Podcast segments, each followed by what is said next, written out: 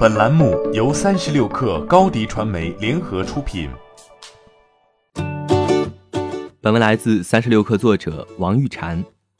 二月十六号晚上八点，钉钉在哔哩哔哩网站的官方账号发布了一个名为“钉钉本钉在线求饶”的视频作品，向对钉钉恶意刷一星的用户求好评。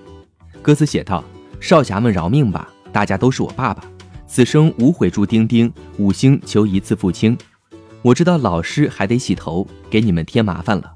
我知道各位少侠假期不想那么充实，难为你们了。可是我也不想牵连老师和你们。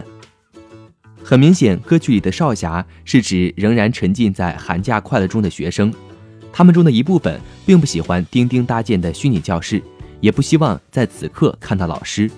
在 App Store 的评分系统中，钉钉一度被刷到不足两分。很多异星的评价内容具有明显的年龄特征，比如我的假期啊，我爱钉钉，话不多说，一星走你。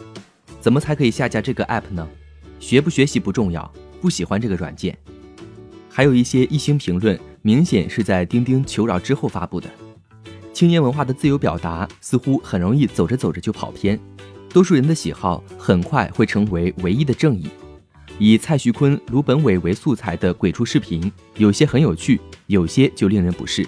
当钉钉成为 B 站新的热门话题时，有的人创作出了幽默的音乐作品，有的人则是煽动大家运用手里的评价权，去让钉钉尝一尝苦果。它甚至本来就不是一个教育软件，只不过是因为市场上实在缺少免费又严肃的直播类应用，临时获得学校青睐罢了。在肺炎导致全国学校企业停摆的背景下。因为不想上班、不想上学而去给工具类应用刷一星是可笑的，把因病延长的寒假看作自己应当享受的福利更是幼稚的。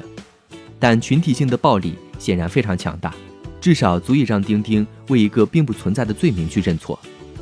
钉钉做的音乐作品《钉钉本钉在线求饶》很有趣，他在 App Store 的评分一夜之间涨了一分，但这背后是不对等的话语权被娱乐消解的网络暴力。以及再一次被溺爱的年轻人。